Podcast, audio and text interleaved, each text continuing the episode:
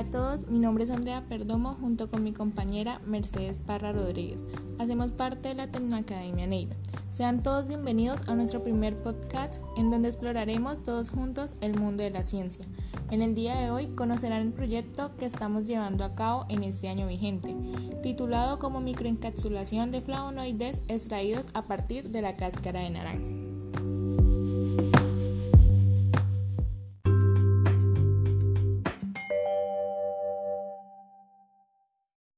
El aprovechamiento industrial de sustancias cítricas encontradas en los frutos de diferentes países se ha convertido en una de las actividades con más intensidad a lo largo de los años, en donde son partícipes empresas dedicadas a toda la cadena productiva, produciendo así diversas elaboraciones con múltiples utilidades en el mercado nacional e internacional. Por el contrario, en la agricultura y producción colombiana tradicionales se ha logrado evidenciar altas tasas de residuos, en este caso cáscaras de naranja, en donde éstas tienen valor bajo o nulo y aún pueden constituir un problema ambiental debido a su acumulación cerca de las zonas industriales.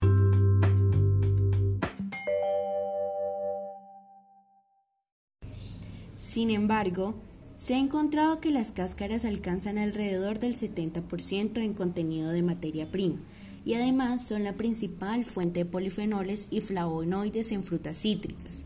El interés cada vez más creciente por sustancias bioactivas de origen natural impone la necesidad de desarrollar métodos de extracción menos contaminantes, llevándolo a cabo en un corto periodo de tiempo y bajo costo.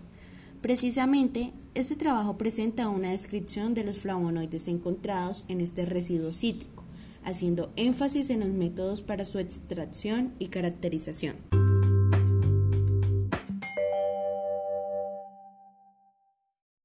Debido a esta gran cantidad de materia prima, en este caso el residuo de la cáscara de naranja, deseamos hacer una microencapsulación en donde se encuentran todos los flavonoides para conservar sus componentes naturales como lo es la gran cantidad de pigmentos que contiene para luego ser aplicados como agentes antioxidantes totalmente naturales, implementándolos en alimentos, fármacos, productos de aseo y entre otras elaboraciones del mercado nacional.